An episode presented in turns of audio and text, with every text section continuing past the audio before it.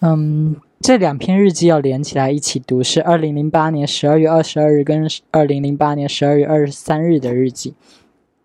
二零零八年十二月二十二日这个日记呢，就是说今天是我的生日。刚才舅妈买的蛋糕味道真好，可惜在吹蜡烛的时候没有许愿，现在来许一下我的愿望。然后我的愿望，你们想必也知道，这个时候我最烦恼就是我的脸。然后反正，然后我就是又。啊，真的这个容貌焦虑这件事重复太多次了。后面如果只是又是容貌焦虑，不是很有意思的话，我就省略掉好了。我觉得听的人也听腻了吧，应该。OK，我是过农历生日啊，但是我记得那个日历是新历，所以这十二月二十二日，零八年的十二月二十二日是我生日。然后呢，我在日记本里向上帝许愿。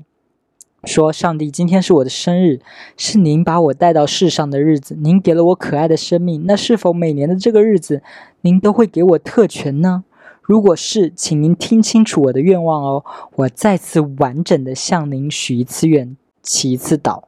就是为什么要完整的呢？因为我想看好多电视里面一些什么，比如说像神灯许愿呐，或者一些笑话之类的。如果你只是对那个神灯、对那个精灵许了一个很模糊的愿望。”很有可能会导致一个不好的结果，比如说我想要是一个什么，呃，我想要变成一个很高的人，然后可能就让你长到三米这种的，这种肯定不是你想要的那种，但是符合你许的那个愿，所以就是你在许愿的时候要非常就是就是就是你你的你的客户需求，你的用户需求一定要非常的明确，你知道，你作为一个甲方。给上帝下单的时候，你一定要有一个很明确的要求，不然上帝可能会随便乱给你，就是完成你的愿望，对吧？所以呢，我就想说，我在日记里面很具体的说，我到底想要变成什么样子。我说，我希望我可以变得很高，然后括号一点七五到一点七九米，你看很具体吧？就没有说我变成三米之类的，而且那个时候的一点七五到一一点七九。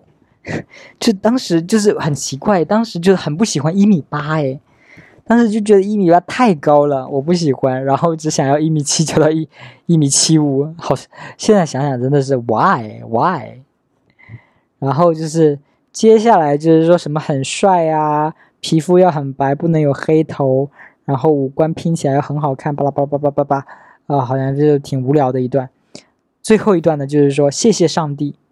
你能不能给我一些明显的暗示？呃，您能您能不能给我一些明显的暗示，证明您答应我了呢？要特殊一点，好让我发现。我谢谢上帝，就是我我在日记本里许愿，跟上帝许愿，然后跟上帝说，我需要一个 sign，我需要一个暗号，让我知道说，嗯，你接到我的那个祈祷了，你知道我我向你许的这个愿，你答应我了，这样子的一个暗号。然后呢，第二天的时候就是十二月二十三号的热面日记呢，我就说，我今天真的遇到蛮多怪事的，比如早上居然把铃声设错了，第一次哦，还第一次忘记带钱来学校吃饭了。然后第三节课因为跟李庆伟去食堂买东西，体育课第一次迟到，所以我就是为了说上帝给了我什么暗号，我硬要说我。什么铃声设错啦，迟到啦，忘记带钱啦，这些都是上帝给我的暗号。什么垃圾暗号，真的是硬硬找的，就是找的烂借口。还说还在回家的路上遇到一个女人抱着她的孩子祈祷，这也是第一次啊！我平时还想怎么没有让我行善积德的事，让我多唤起上帝的注意呢？今天就出现了，哎。日记里倒是没说我有没有给那个女人钱哦，但是应该是给了。呃，我记得我当时上高中的时候，在公交车站坐车等车，经常会有一个老爷爷出现。那个老爷爷就是来乞讨，然后每次我都会给他一块钱，每次，就一开始每次我都会给他一块钱。我每次给他一块钱，我就心想说，我是在做好事，我是在做好事，我做了这件好事，上帝就会。听到我的那个需求，就会让我变帅，然后前面就一直给，一直给，到后面真的是那个老爷爷真的来的太频繁了，后面我就再也没给过了。对，但是就是，嗯，当时还是相信说是什么积德行善，能够有好报，好人有好报的这种想法。现在想想，嗯，你愿意这么想就这么想吧。但我觉得这个世界。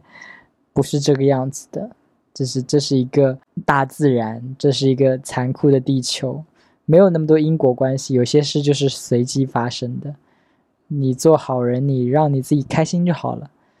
但是做好人并不一定真的会有好报，这样子。这篇日记记录于二零零八年十二月十二日，哇，十二月十二日，那还是个二零零八年，应该还是一个没有在庆祝双十二的日子吧。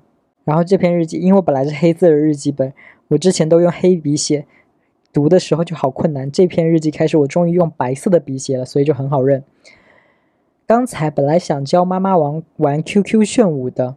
发现原来《爱的练习语》是蔡依林的新专专辑啊，这段不是很重要，就是，嗯，发现了蔡依林一蔡依林发了一张什么英文的翻唱专辑，然后我自己身为一个铁粉，我居然没发现这是新专辑，我以为是之前的老歌这样子。但是我比较想分享的是前面第一句话，就是我教我妈玩 QQ 炫舞，就小时候我真的很爱一股脑把自己喜欢的东西都分享给我妈。如果得到我妈的认可，我还会很开心。记得蔡依林刚出那个《特务 J》专辑的时候，我把那个彩铃设成了爱无赦。这首歌是那个 Go Go Sister Go Go Brother。我妈打打电话给我，这时候彩铃还挺好听的，我就很开心，我就经常会在她面前放这首歌。对于小朋友来说，就是爸妈的肯定真的是非常重要的。但是等你慢慢长大了。你的智慧超过了爸妈，在某些事情上，你就知道他们的意见是错的，是落后的，是不适于这个时代的，你就会觉得啊，他们的肯定好像也没那么重要了。就比如有一件事，就是我妈信基督教，她跟我说不能吃动物的血，因为血是上帝的血，什么什么，好像我我忘了具体是什么原因啊，反正就是基督徒不能吃血，我不知道是只有他这个基督徒不能吃血，还是。所有的基国外的基督徒也不能吃血，或者就只是他们那个一个小流派的基督徒不能吃血，我不懂，我不懂啊。反正他就是说不能吃血，吃了可能就违背了上帝，然后就上不了天堂之类的吧。受我妈的这个影响呢，我就呃有一直在避免吃血。大学食堂里面有什么猪血啊什么的，我都不会点。可是后来慢慢的，我我就越来越明白说。我根本就不信宗教这些东西啊，我就不相信有上帝，不相信有佛祖，我觉得他们都是人自己编出来的东西。于是我就开始毫无顾忌的吃血了。上次我妈来厦门的时候，我跟她说沙茶面是厦门的特色小吃，就一起去吃。然后沙茶面耶，鸭血是沙茶面面的标配，我就在点的时候点了那个鸭血，我妈就跟我说别点，我就对她说你信基督，我又不信。但是不是吵架的感觉，就是说，你信基督，你不吃血，那我不信，所以我不管，我我可以吃。反正那个时候就是，OK，你的肯定对我来说没有那么重要了，你的意见对我来说已经没有那么重要了，就就就是一种长大的感觉。好，接下来日记是什么呢？嗯，就是又是那些重复的事情，说我非常想要变帅，为什么老天对我这么不公平？为什么给别人那么多那么好的身材？那有那么多好那么好的身材吗？好身材的那些人也很少啊，好好吗？现在我知道我对读书的那一点点天赋对我来说有多重要。可是自私的心愿，这心愿算是自私的吧？那也没办法呀，上帝呀，派个天使来救救我吧！如果你真的有仁慈之心的话，你为什么不帮我？我宁愿舍弃一点读书的能力，让我更加努力的弥补的。上帝啊，哎呦，我我就是无病呻吟的感觉。嗯，我我当时一直在想说，为什么上帝不能来帮我？后来你仔细想想说，如果上帝真的要来帮助凡人的话，如果真的有上帝，然后上帝真的要选择别人帮助的话，为什么是帮你？你有比别人惨在哪里吗？你没有，因为我还有一个表弟，他就是。被截肢了嘛？我如果他注意到我们这个家族的话，也会知道哦。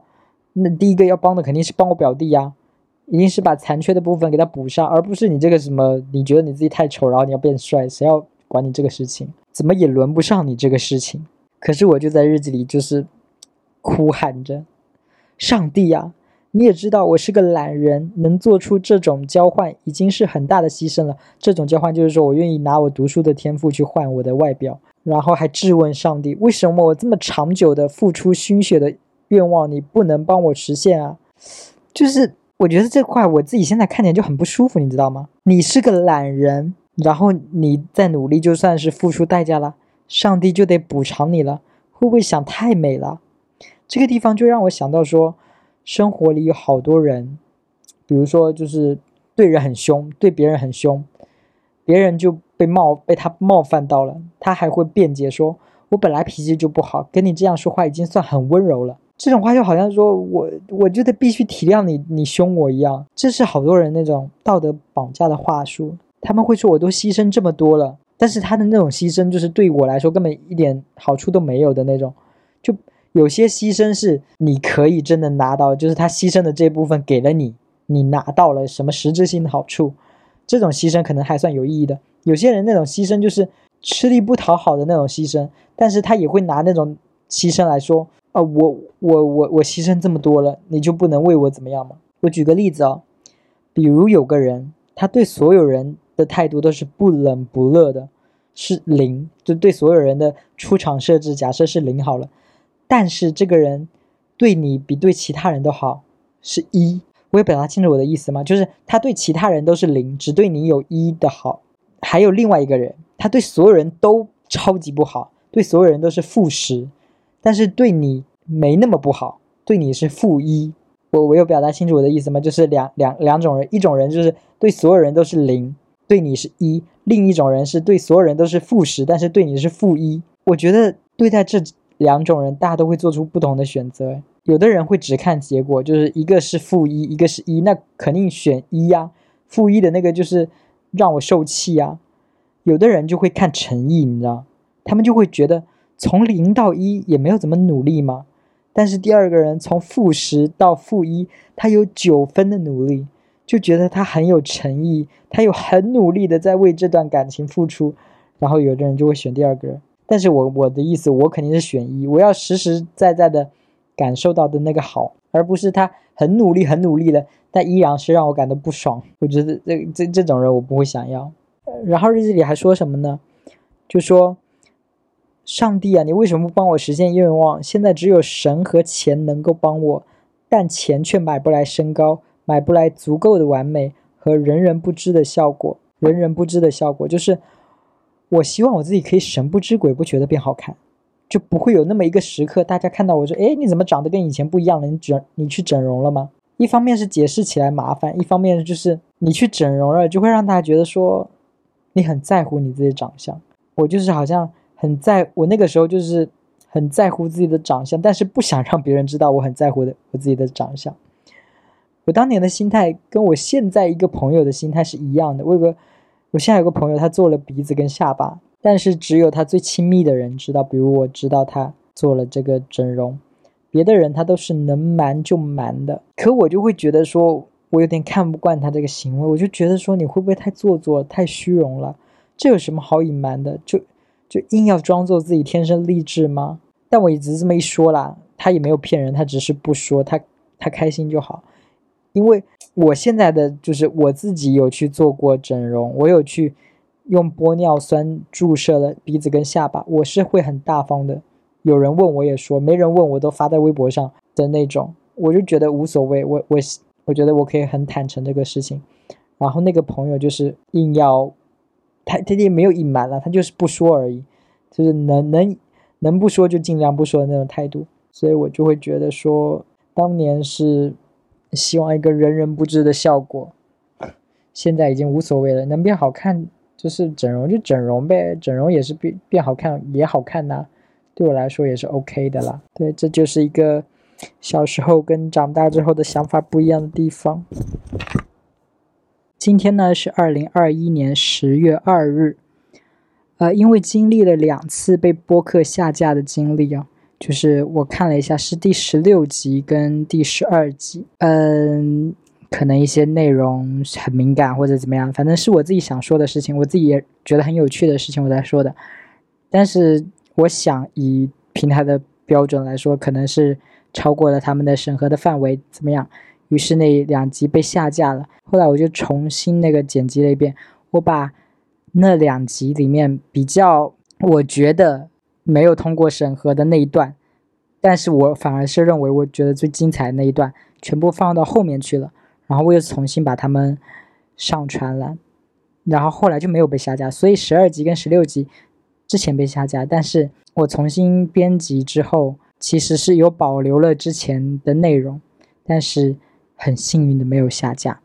但因为被下架了两次，我就对，就让我对审核这件事产生了一些好奇，就所以我想讨论一下审审核下架这件事。不过我会不会因为讨论下架而而被下架？拜托不要吧！就因为我对播客的世界是很陌生的，我一开始以为说声音的审核是比较困难的，不像那个比如说微博或者是。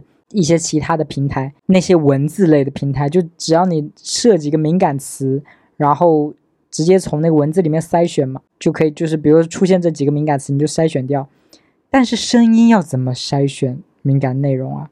因为声音又不是，呃，我想象中就是声音，声音的筛选也是通过某几个词的声波来筛筛选的嘛，就是先挑好几个敏感词，然后再用这敏感词对应的声波。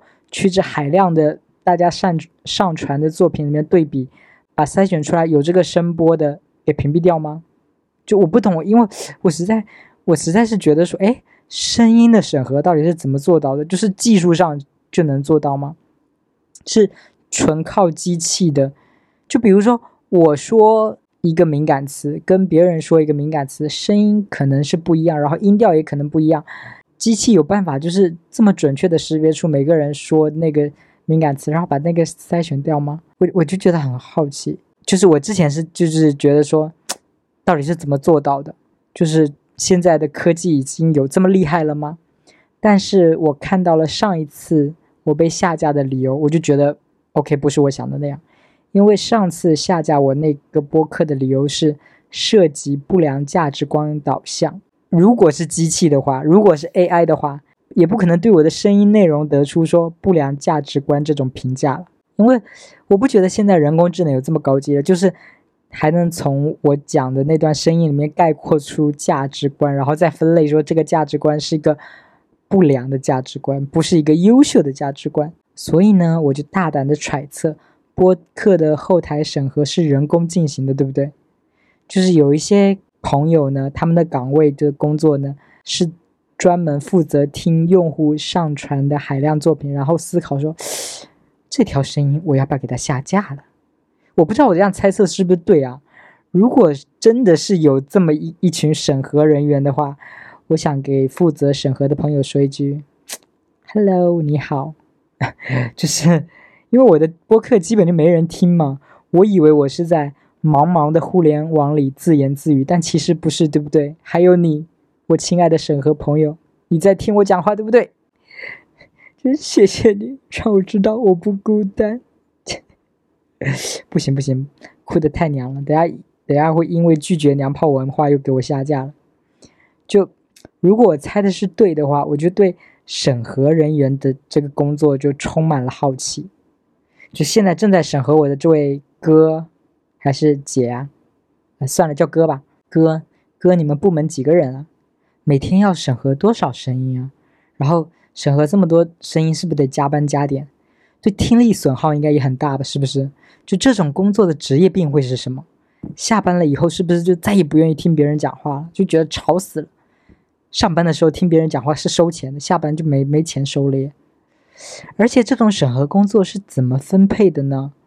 是大家随机挑几个声音听呢，还是每个人就负责几个播客节目？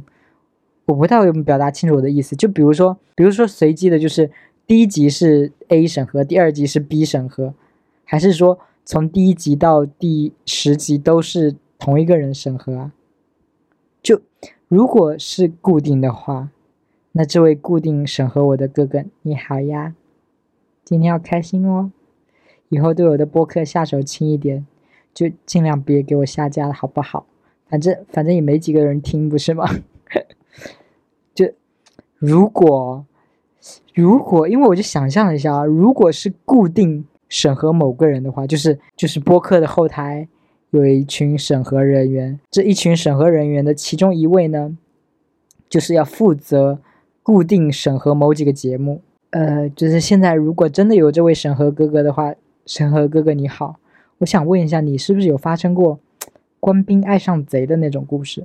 就是会不会有某个播客按照领导给你们的标准，这个播客主播的内容都是必须下架的内容，但是审核哥哥你听着就越听越觉得有意思，也觉得这个人很有意思，于是呢，你就去搜他在别的社交平台上的账号，偷偷视奸他，然后再去现实中跟他创造偶然碰面的机会。他一定不认识你，对不对？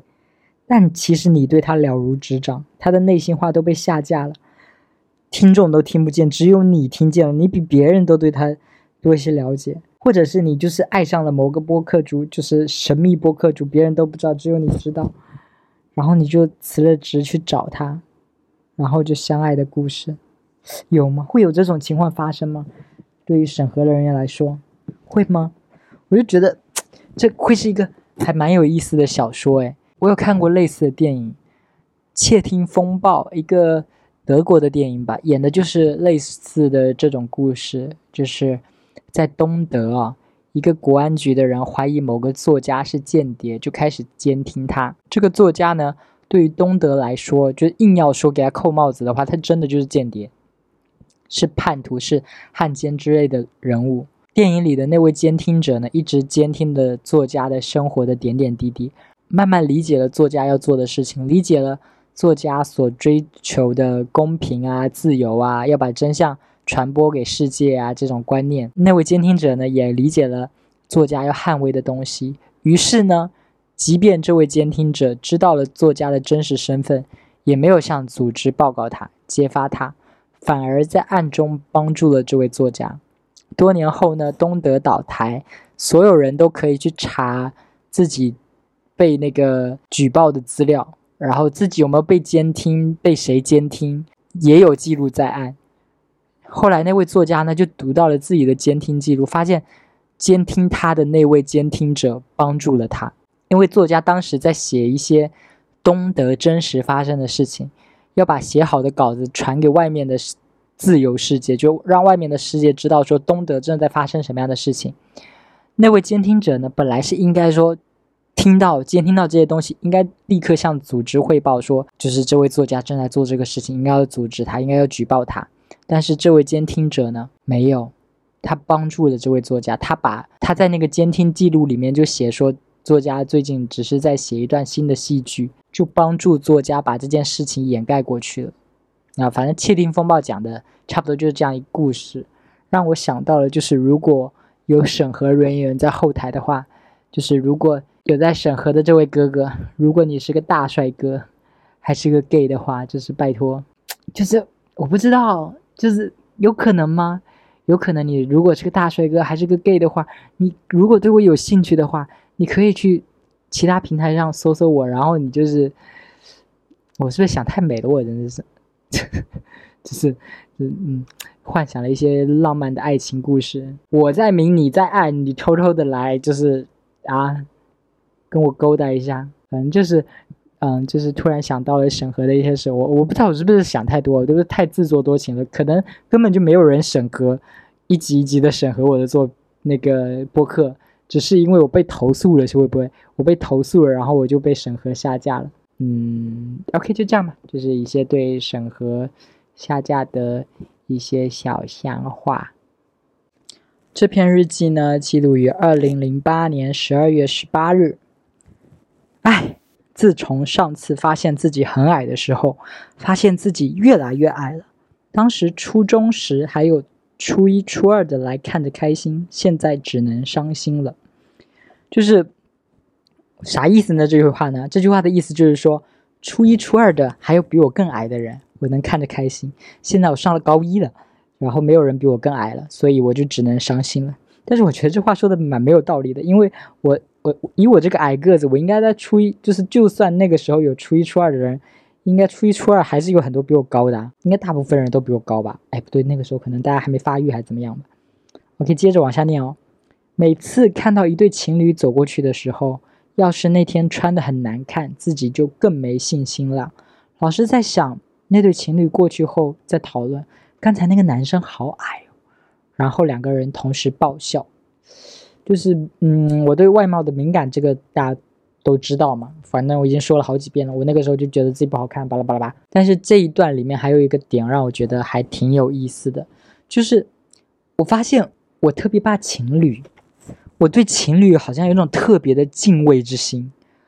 我好像潜意识里总觉得情侣比单身要大一个辈分，就即便说我是一个什么快三十岁的人，但是前面有一对十八岁的情侣向我走走过来，我也会觉得他们好像比我要大一个辈分，我就会对他们有敬畏之心，你知道吗？我我就觉得好像他们，我不知道为什么，我不知道那种敬畏到底是从哪来的，就觉得他们找到了彼此，他们。比我这个单身成熟，好像在他们眼里我就是一个单身的小孩一样。我我我我到现在我的这个心情我都没有改掉，我不知道为什么。就是即便是我我去我表弟家，就是我表弟跟我表弟已经结婚了，然后他跟他老婆一起的时候，如果单单跟跟我表弟的话，我就会觉得嗯，他我表弟蛮幼稚的，有有点蠢蠢的。但是他们两个一起出现的时候，我就会觉得说。嗯，他们已经有家庭了，他们是一个更成熟的。哎，我不知道那，我不知道这这到底是怎么回事啊？就是有了家庭，并不代表你更成熟啊？还是说，因为因为有了家庭，就觉得可能担负了更多责任，然后就会觉得他更辈分更大，更更更让我敬畏啊？我不知道，我不知道。接着往下念啊，就是想想自己是从什么时候开始爱美的，爱的这么疯狂。潜意识里一直以为从自己开始买衣服就开始了，就是我从小都是我妈给我准备衣服，然后我都没有主动自己买过衣服，是从初初中的时候开始有那个想法说，哎，我要自己买衣服，我就要自己买我自己想要的衣服，要自己买衣服的时候才开始变得爱美的。然后我在日记里又说，也许不是那个时候。我记得在买身上穿的这件红衣服之前，从没想过自己这么不好看。是在那次晚自习，心里无缘无故很郁闷。后来我亲爱的朋友们就说我长得不好看，就是哎，这对话的转折就是啥呀？就是我无缘无故的郁闷，然后我朋友还过来讲我很不好看，这是什么朋友啊？这群人真是的。虽然他们说过我很多次不好看。但是真的是那一次，我自己也发现了，我真的不好看。可是我并没有生他们的气，这确实也没什么好生气的。从那以后，心里就有淡淡的自卑，深深的渴望。也许我追求美，追求了那么久都没有追到。虽然我爱美，一直没爱出结果，但我还是很开心，自己当时发现这一点，应该感谢我亲爱的同学。啊。所以我感谢什么呢？就是感谢我亲爱的同学，让我有了自知之明，是吗？这真的是一个值得感谢的东西吗？就如果现在再让我选，你可以活得很有自知之明，但是你并不喜欢你知道的自己，和一个你没有自知之明，你很自恋，别人可能不喜欢你，但是你很开心的状态，你会选哪个？我会选哪个？一个没有自知之明、自恋的但是开心的人，和一个有自知之明但为此感到困扰的人。觉得好像选来选去还是当一个自恋的人比较开心吧。就我自己喜欢就好了，你们不喜欢无所谓，我开心就好了。这好难呢。再让我选的话，就是就是你你又怕自恋的时候被大家讨厌，但是如果你够自恋的话，应该感觉不出来大家讨厌你，对不对？你自自己活在自己的幻想里，觉得自己很受欢迎，很很棒，很惹人喜欢，其实也蛮好的诶。接下来呢，就是有点长，我就概括一下，就是，呃，接下来那段日记的内容就是，我说我不想要谈恋爱，我高中的时候不想要谈恋爱，但是我希望有很多人爱我，而且爱我不是因为别的原因，而是因为我长得好看。就是我，然后我就开始。幻想说有人花痴我的片段，然后这日记写的真的是很莫名其妙。说说到想，想起了孙燕姿的《Honey Honey》，里有些词是：期待一个好日子，工作不需我操心，能随便想想东西。喝一杯也可以，写封信也可以，不做什么也可以。我抄了这段歌词进去，说，然后说我也想要有个好日子，让我整天胡思乱想。接下来呢，就是我。自己在脑海里意淫的有人爱我的画面。片段一，就像蔡依林《马德里不思议》里一样，我想象中我是贺军翔的样子，坐在那儿喝百事可乐。就因为蔡依林是百事可乐的代言人，然后《马德里不思议》也是那个的 MV 呢，也是呃百事可乐的广告，所以我就想象了那个画面，想象我自己是贺军翔的脸。我就靠在椅背上睡着，睡着了。两个女生就过来说：“哇，好帅呀！”就是我在那边睡着了，两个女生就过来，就是窃窃私语说：“这个人好帅呀！”然后拿出手机拍我，看着我嫩嫩的皮肤，想要摸我一下，结果碰到我的头发，把我弄醒了。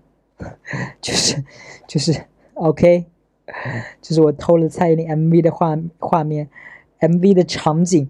然后就是想象中有两个女生偷偷议论，哇，你好帅！然后就偷偷花痴摸我的脸，然后把我弄醒，好蠢的画面。然后片段二呢，是一起去某同学家，这位同学家里很有钱，他家很有钱的，于是他家就有温泉，我们就在他家泡温泉，然后我就穿着 CK 内裤，秀出我的身材，跟大家一起泡澡。对，这就是另一个幻想的片段。这篇日记就结束了。